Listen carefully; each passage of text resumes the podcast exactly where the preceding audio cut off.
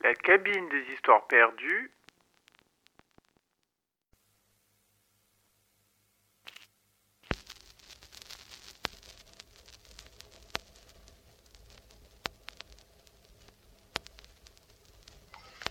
Eh, dis donc, Germaine T'as vu le seigneur qui passe là, dans son beau carrosse? Il a la barbe toute bleue. Oh, mais j'y suis C'est le fameux barbe bleue Oh, il est drôlement effrayant, hein? Heureusement qu'on est poissé le ventre dans son château. Parce qu'avec cette barbe bleue, il me ferait mourir de peur. Eh, tu sais, Germaine, il paraît qu'il est très riche. Il a des maisons partout et de la ficelle d'or. Des meubles en acajou et des tapisseries brodées. Eh, tout ça va, c'est pas pour des servantes comme nous deux. Quoi que tu veux que ça me fasse à moi, je sais pas une chose, c'est que j'irai jamais travailler chez cet homme-là.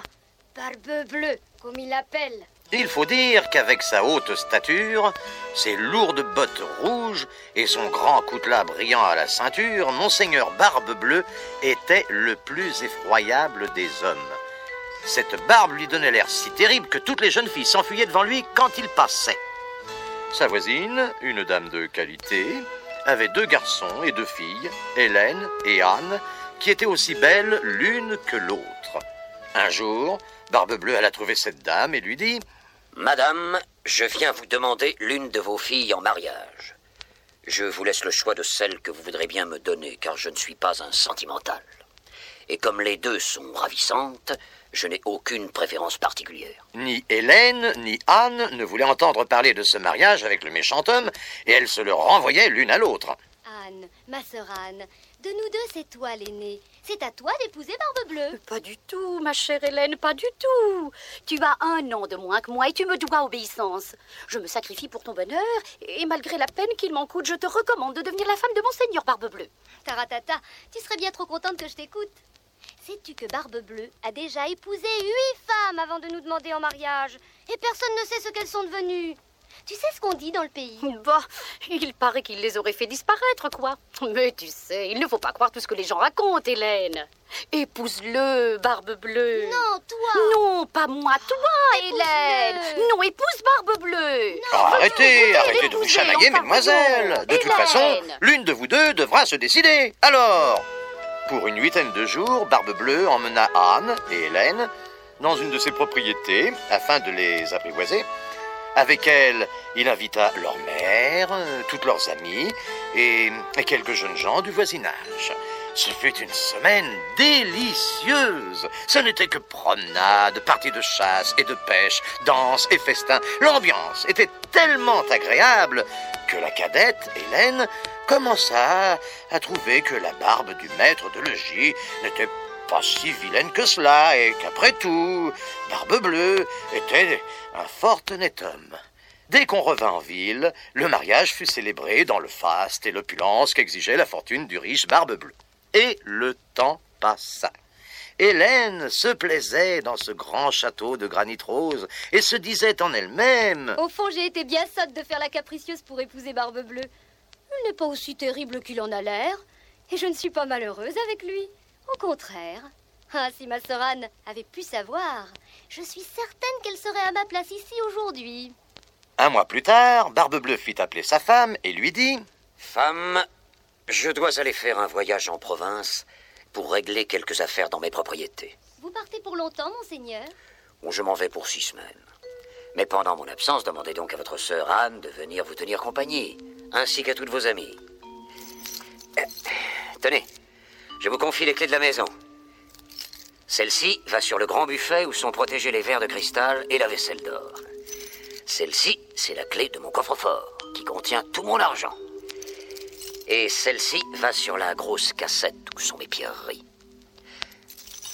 Ah, voilà le passe-partout qui vous permettra d'ouvrir tous les appartements du château si vous le désirez.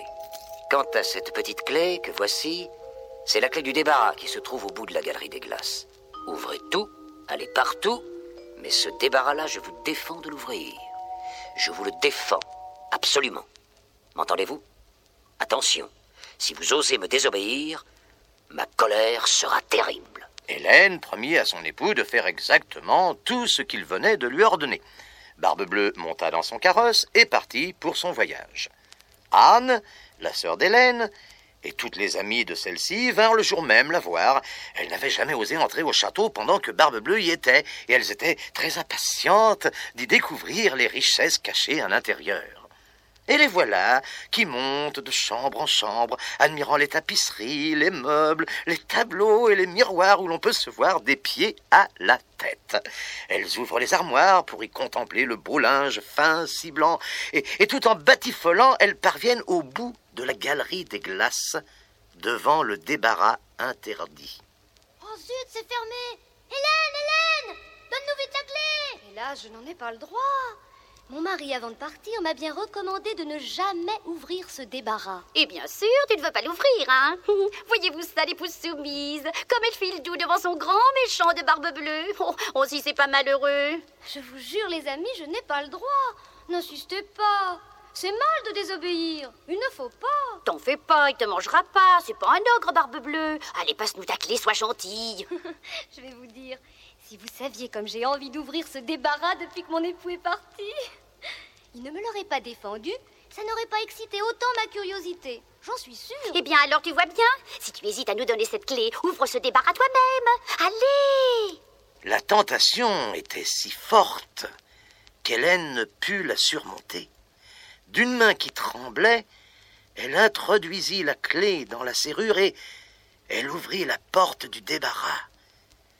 Tout d'abord, elle et ses amis ne virent pas grand-chose, puis leurs yeux s'habituèrent à l'obscurité qui régnait à l'intérieur, et ce qu'elles aperçurent les glaça d'effroi. Le plancher du débarras était couvert de sang caillé, et dans ce sang se reflétaient les corps de huit femmes accrochées au mur. C'étaient les huit précédentes épouses de Barbe Bleue qui l'avaient égorgée l'une après l'autre. Hélène pensa mourir de peur et la clé du débarras lui tomba de la main. Toutes ses amies étaient muettes de terreur, et elles étaient les premières punies d'avoir poussé Hélène à désobéir. Dès qu'elles se remirent un peu de leurs émotions, elles s'enfuyèrent comme une volée de moineaux effrayés et sortirent du château en relevant leurs longues robes pour courir plus vite. Les bras ballants, Hélène et Anne, atterrées par cet horrible spectacle, restaient hébétées devant le débarras ouvert, comme hypnotisées.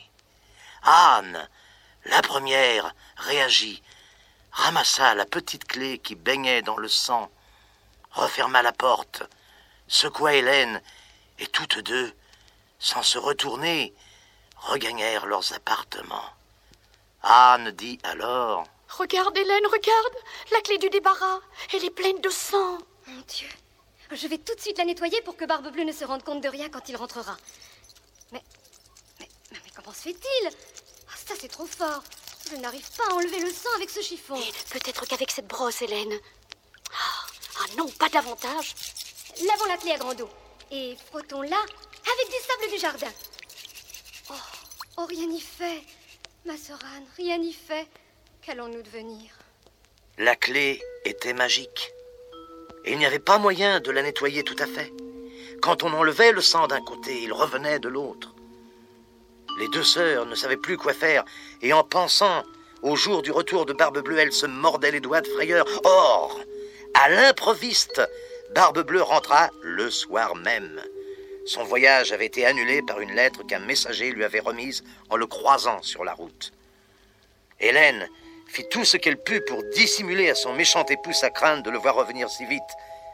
Le lendemain, Barbe Bleue lui demanda Femme, donne-moi le trousseau de clés que je t'ai confié avant mon départ. Oui, oui, tout à l'heure, monseigneur.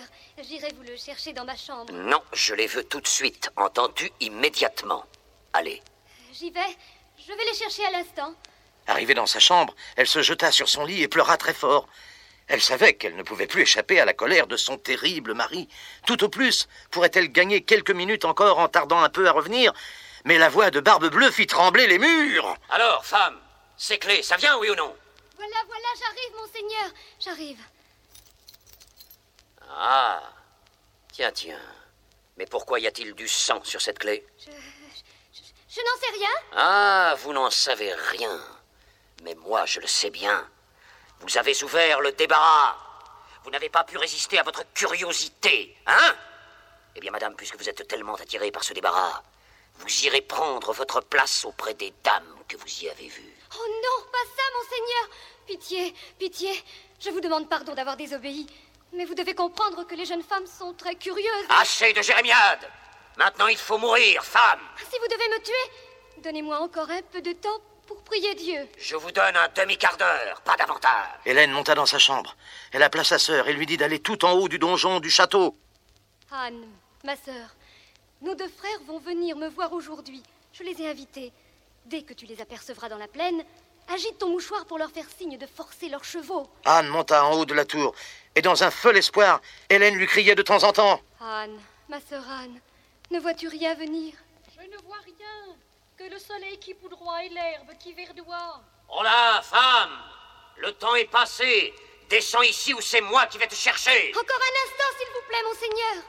Anne, ma sœur Anne, ne vois-tu rien venir? Je ne vois rien que le soleil qui poudroie et l'herbe qui verdoie. Descendons, maudite femme, ou je monte Je, je viens tout de suite, monseigneur. Anne, ma sœur Anne, ne vois-tu rien venir? Je vois un épais nuage de poussière qui vient de ce côté. Ce sont sûrement nos frères, ce sont eux? Hélas non, ma sœur. Ce n'est qu'un troupeau de moutons. Ma patience est à bout, scélérate Descends Oh, rien qu'un petit moment, un tout petit moment, je vous en prie. Anne, ma sœur Anne, ne vois-tu rien venir? Je vois deux cavaliers qui viennent par ici. Mais ils sont encore bien loin. Dieu soit loué, ce sont nos frères. Vite, fais leur signe de se hâter. Cette fois, c'en est trop Je monte Et Barbe-Bleue grimpa les escaliers quatre à quatre en les faisant trembler sous ses bottes. Éplorée, Hélène se jeta à ses pieds pour lui demander pitié une dernière fois. Mais Barbe-Bleue, prenant la pauvre femme par les cheveux, leva son grand coutelas. Hélène lui cria encore. Pitié, pitié, laissez-moi une petite minute pour me recueillir. Par pitié. Non, non, recommande bien ton âme au ciel. Tu vas mourir. Il leva son coutelas une seconde fois. Mais à cet instant exact, la porte s'ouvrit et les deux frères d'Hélène, qui étaient mousquetaires, entrèrent l'épée à la main et mirent Barbe-Bleue en pièces. Hélène avait cru sa dernière heure arriver et elle était pétrifiée de terreur. Ses frères l'aidèrent à se relever. Elle reprit doucement conscience et dit Ah, mes frères, vous êtes arrivés à temps. Quelques secondes après, et jamais plus je n'aurais pu vous embrasser. Merci, merci de m'avoir délivré de ce diabolique barbe bleue. Barbe-Bleue n'avait pas d'héritier et ainsi Hélène demeura maîtresse de tous ses biens. Elle en employa une partie à marier sa sœur Anne avec le gentilhomme qu'elle aimait depuis longtemps. Une autre partie servit à acheter des charges de capitaine à ses frères, et le reste à se marier elle-même à un honnête homme qui lui fit oublier le temps mauvais qu'elle avait passé avec Barbe-Bleue. Ainsi finit, mes petits amis, l'histoire du redoutable Barbe-Bleue.